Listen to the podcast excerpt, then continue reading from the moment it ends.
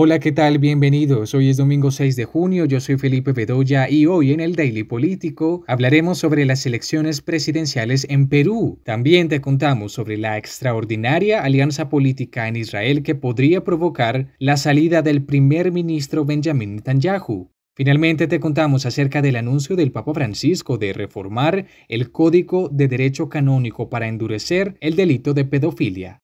Acompáñenme, comenzamos.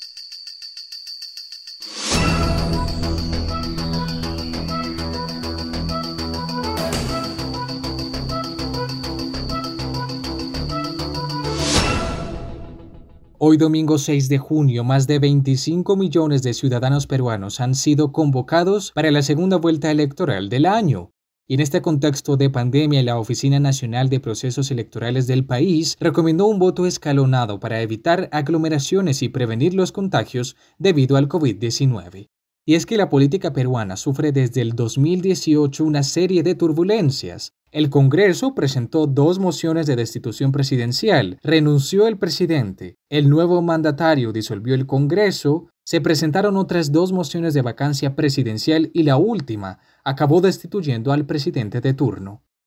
Los peruanos eligen a su nuevo mandatario entre la derechista Keiko Fujimori y el izquierdista Pedro Castillo en un balotaje que genera polarización y temores. Los dos candidatos cerraron sus campañas esta semana en Lima con mitines con cientos de seguidores amontonados mientras la pandemia no da tregua en Perú.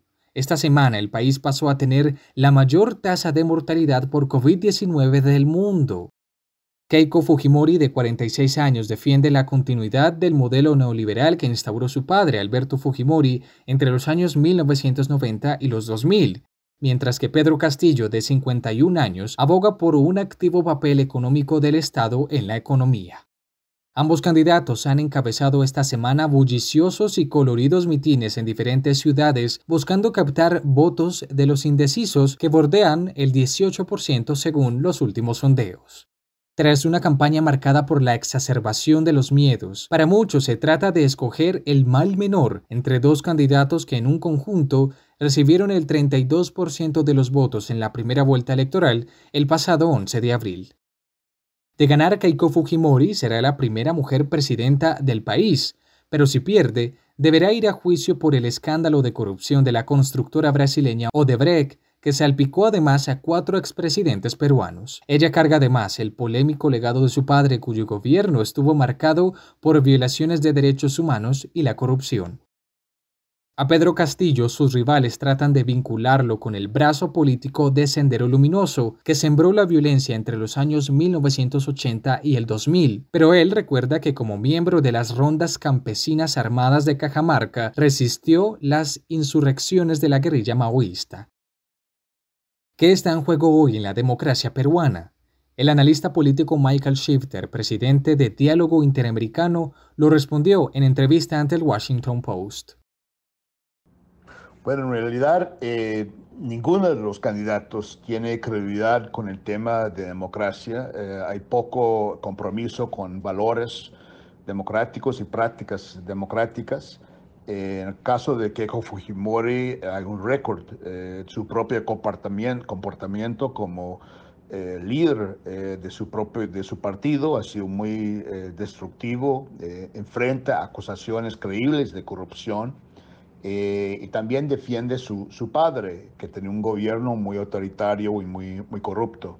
En el caso de Pedro Castillo, propone una asamblea constituyente que en América Latina ha sido en muchos casos usados como pretexto eh, de controlar instituciones y consolidar poder, eh, con resultados eh, muy trágicos.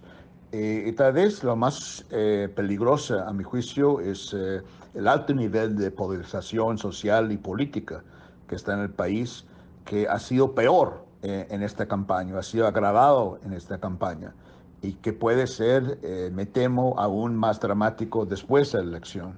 Eh, de hecho, no hay señales hasta ahora de un lado que un lado estaría dispuesto a, a trabajar eh, conjuntamente con el otro lado en un proyecto nacional para, para, para enfrentar una agenda muy urgente Eh, ninguno está a la altura de esto. Más bien el ánimo ha sido muy agresivo y aún violento por un lado y por otro.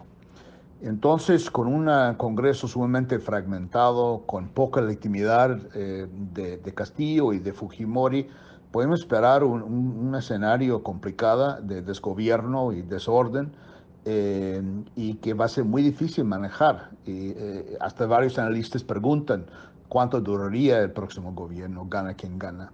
Así que eh, yo creo que eh, todo esto es eh, sumamente grave a mi juicio y una democracia ya tan precaria y muy, muy complicada.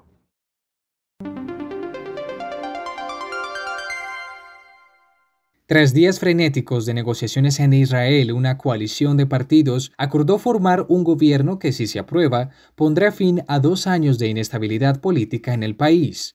La coalición está formada por miembros de la oposición que, según señalan los expertos, solo están de acuerdo en una sola cosa, su deseo de sacar del poder al primer ministro Benjamin Netanyahu. Yair Lipid, el líder del partido de centro laico Yesatid, anunció el miércoles que había formado una coalición para gobernar. Esta todavía debe ser aprobada con una votación en el Knesset, el Parlamento, que consta de 120 escaños y existe la posibilidad de que algunos de sus miembros decidan desertar a último minuto. Sin embargo, Netanyahu no cuenta con el suficiente apoyo en el Parlamento, pues su partido, el Likud, controla apenas 29 escaños. Una coalición a ocho bandas entre tres fuerzas de la derecha, dos del centro, dos de la izquierda y con gran novedad, un partido de la minoría árabe, no tiene precedentes en los 73 años de la historia del Estado de Israel. Netanyahu por su parte declaró que no se irá sin luchar, atacó lo que llamó este peligroso gobierno de izquierda y urgió a los legisladores a que se opongan a la coalición. Si el Knesset llega a aprobar esta coalición conformada por 61 parlamentarios, los primeros dos años el jefe de gobierno sería Neftali Bennett, líder del partido de derecha Yamigna, que ganó siete escaños en las últimas elecciones en marzo. Bennett, que algunos describen como ultranacionalista, es un antiguo rival de Netanyahu. Se opone a la creación de un Estado palestino y suele mostrarse como el abanderado de los nacionalistas religiosos.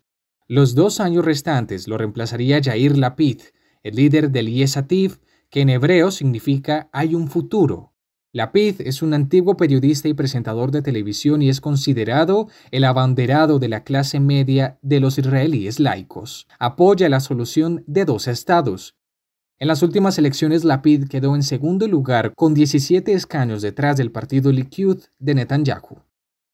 En medio de todo esto, ¿está realmente Netanyahu cerca de salir de su cargo después de 12 años en el poder? ¿Qué sigue en este proceso? Este es el análisis que hace el periodista especialista en Medio Oriente, Gabriel Ventasgal. Bueno, a partir de este momento y después de haberle dicho al presidente que han logrado formar gobierno, tienen que concretarlo. ¿Cómo lo concretan? Se presentan frente al Parlamento, en este caso dentro de 12 días. Significa, empieza a contar usted del día jueves a las 0 horas del Estado de Israel durante 12 días.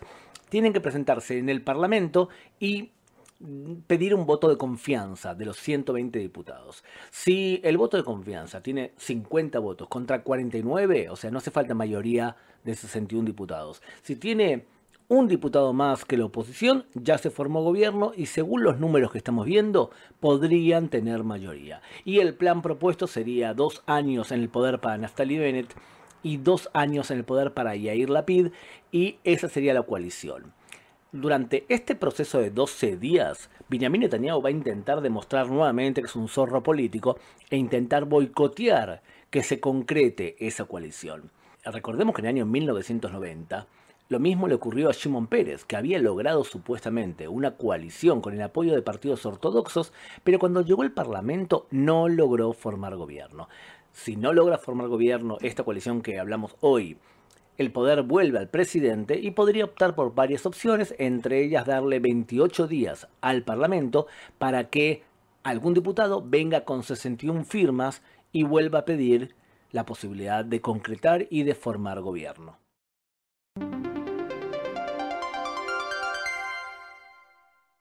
El Papa Francisco decidió reformar el Código de Derecho Canónico e introdujo un artículo que contempla la pedofilia y específicamente los delitos de abuso contra menores cometidos por sacerdotes, una medida exigida por las víctimas y que endurece los castigos. El delito contra menores queda tipificado en la nueva versión del código en un canon específico, según anunció esta semana el Vaticano. Se trata de un paso más en la batalla del pontífice argentino contra los abusos sexuales de menores dentro de la Iglesia, un fenómeno que ha estado por décadas encubierto por la institución. Según la reforma del Código de Derecho Canónico anunciada por el Vaticano, se amplían los periodos de prescripción y se indemniza a las víctimas. El pontífice quiso revisar la disciplina penal con el fin de agilizar y endurecer las penas contra los sacerdotes que abusan sexualmente de menores y llegar a erradicar la pederastia que sacude desde hace décadas a la Iglesia Católica. Los delitos contra menores por parte de sacerdotes serán considerados en la sección titulada Delitos contra la vida, la dignidad y la libertad humana, y se incluirá ahora el delito contra el sexto mandamiento del Decálogo con un menor o persona habitualmente afectada por el uso imperfecto de la razón o con una persona a quien la ley reconozca con protección similar. En principio, la pedofilia pasa de ser una violación de las obligaciones de todo religioso a un crimen contra la persona, lo que implica un cambio total de mentalidad en el Vaticano. La medida cubre también a los laicos con tareas eclesiales, para los cuales la prescripción del delito pasa de 5 a 7 años, mientras que para los clérigos llega a 20 años. La reforma cambia el 80% de los 89 artículos sobre las penas y reduce la llamada discrecionalidad que se dejaba a obispos y superiores religiosos, lo que generaba mucha negligencia y alimentaba el encubrimiento. Este nuevo código entrará en vigor el 8 de diciembre y aborda también otros delitos, entre ellos el de la corrupción. ¿Cómo entender estas modificaciones? En el Daily Político nos responde el estudiante de teología Andrés Bedoya. La reforma de la parte del Código del Derecho de la Iglesia Católica es de suma importancia, porque ahora se están integrando al texto de la ley universal de la Iglesia todos los cambios a la misma ley de estos últimos años. Esta reforma está definiendo algo que es de suma importancia, eh, algo que era demandado por las víctimas y de los devotos de hace años. Lo que se está demandando es la exención de la prescripción de delitos sexuales, definiendo estos delitos con claridad y lejos de los eufemismos y lejos de maquillarlos eh, y los extiende incluso a comportamientos como lo que es la pornografía en el internet entre otras conductas que para la fe cristiana no responde al carácter de la caridad que debe tener el pastor. Hay unos elementos que a mi juicio resultan novedosos, pero que son muy importantes. Eh, por ejemplo, el abuso contra los menores ya lo define como un acto que se vuelve un delito contra la dignidad y como un delito contra las responsabilidades específicas que tiene el clérigo. Este punto también eh, castiga a aquellos que en su compromiso y en su consagración a la iglesia come este, este tipo de abusos, como son las monjas o, o incluso laicos. Otro punto importante es que las víctimas de abuso no son solo personas menores de edad o que mentalmente están limitadas, como se define hasta el día de hoy, sino que se integran a todos aquellos, a todas aquellas personas adultas que pueden ser objeto, objeto de un abuso de poder espiritual.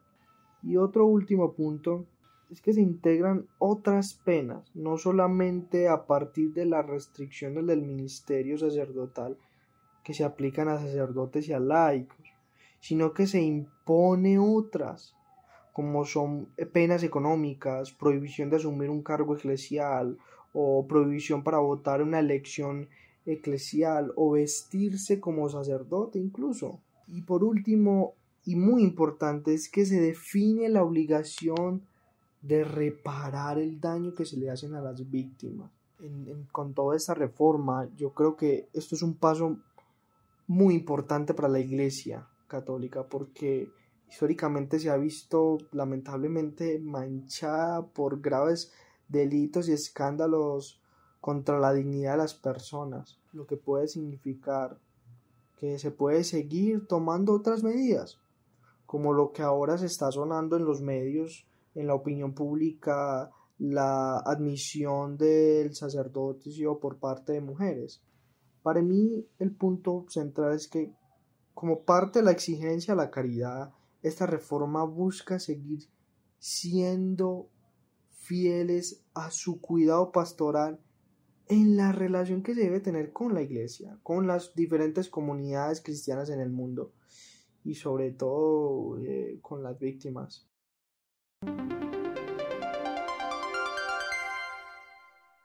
Y de esta manera damos por terminado el Daily Político. Nos encontramos próximamente con más noticias. Yo soy Felipe Bedoya. Buen domingo para todos.